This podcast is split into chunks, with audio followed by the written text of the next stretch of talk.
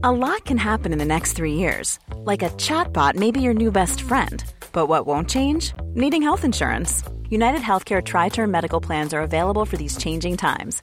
Underwritten by Golden Rule Insurance Company, they offer budget friendly, flexible coverage for people who are in between jobs or missed open enrollment. The plans last nearly three years in some states, with access to a nationwide network of doctors and hospitals. So, for whatever tomorrow brings, United Healthcare Tri Term Medical Plans may be for you. Learn more at uh1.com.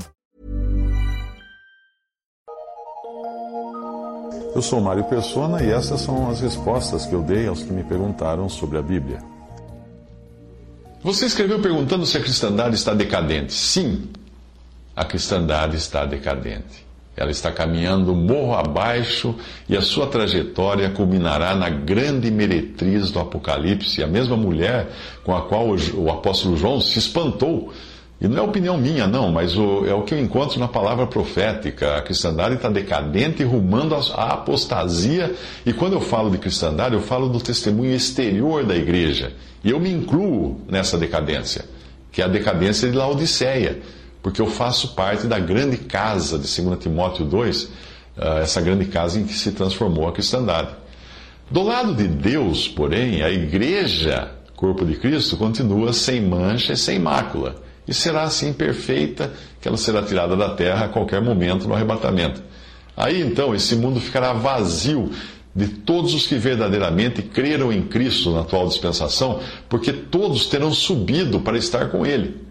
Mas esse ponto de vista esbarra no, no ponto de vista daqueles que acreditam numa unificação do, da, do cristianismo para o bem e acham que isso já esteja acontecendo, que a igreja vai se unir e o mundo vai ser um mundo melhor.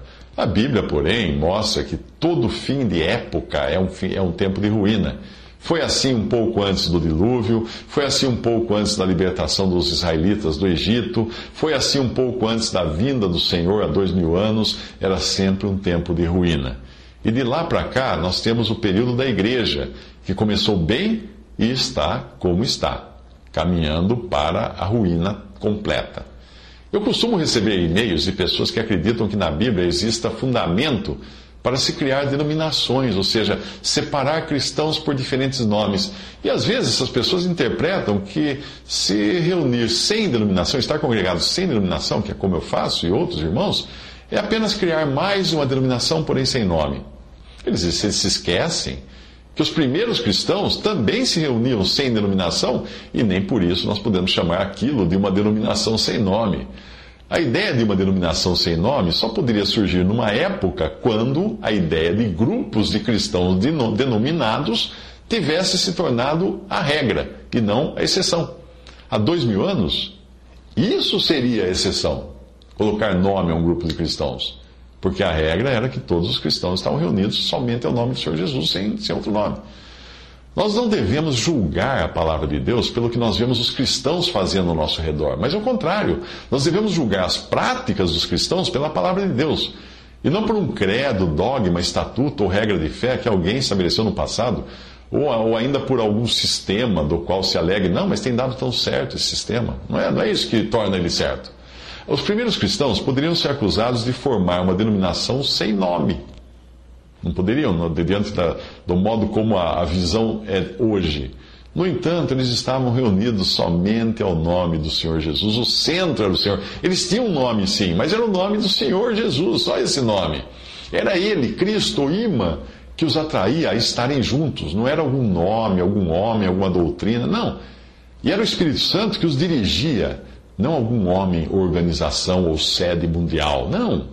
Suponha que nós transportássemos Pedro ou Paulo para os nossos dias e nós os colocássemos diante, diante da grande confusão que hoje existe.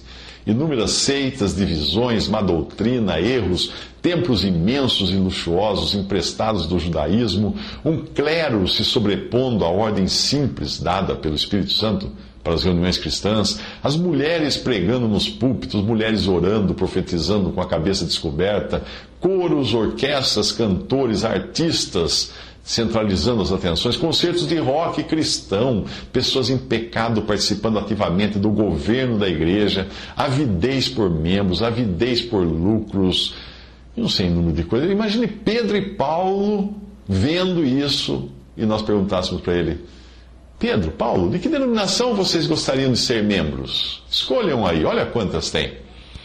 Não precisa ter muito discernimento para entender que eles não iriam querer se fazer membros de coisa alguma.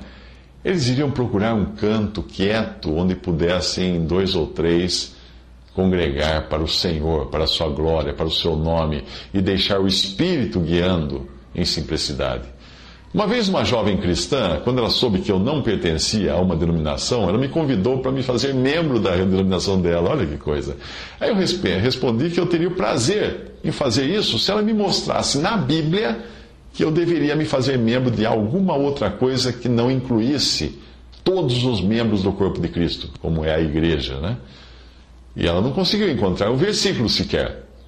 No mundo às avessas em que nós vivemos, alguns irmãos me chamaram de sectário, porque eu testemunhei, eu testemunhei que eu não quero levar sobre mim um nome que não possa ser levado por todos os que creem. Então, ser simplesmente cristão hoje é ser sectário.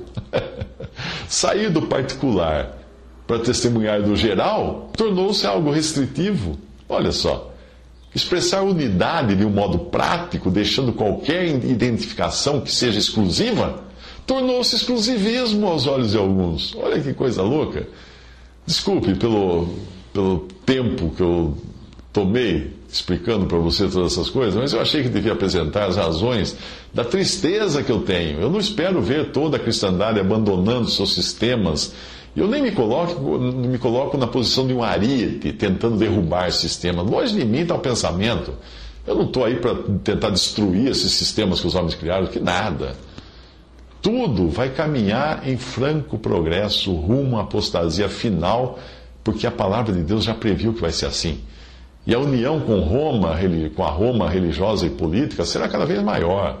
Certamente Deus tem o seu povo espalhado nos muitos compartimentos denominacionais que o homem criou. E como irmãos, eu, eu, amo a todos esses com o amor que Deus colocou no meu coração, mas eu não quero nada, não tenho nada, não quero nada com seus sistemas religiosos. Alguns irmãos com quem eu converso, talvez procurem sinceramente buscar nas Escrituras, como os irmãos de Bereia, né, lá de Atos, para ver se essas ideias têm fundamento ou não. Então, por isso que eu continuo falando, às vezes, do assunto. Mas outros simplesmente não preferir permanecer na falsa segurança que os seus sistemas eclesiásticos lhes oferecem. Eu já ouvi de um irmão dizer que ele concordava com tudo, porque estava na Escritura mas que a estrutura organizacional da denominação lhe dava uma segurança, lhe dava motivação para manter fiel, por isso que ele se mantinha lá, se permanecia lá. Bom, é uma questão de consciência individual. E quando alguém entende ser da vontade de Deus, que o lugar onde o Senhor prometeu estar foi onde dois ou três estivessem congregados ao seu nome, quando alguém entende pelo Espírito, essa pessoa vai se afastar dos sistemas criados pelos homens, vai. Não se trata de uma questão de oposição ou de combate ou de combater os sistemas formados hoje pela, pelas denominações, igrejas, etc. Mas simplesmente de separar-se dele.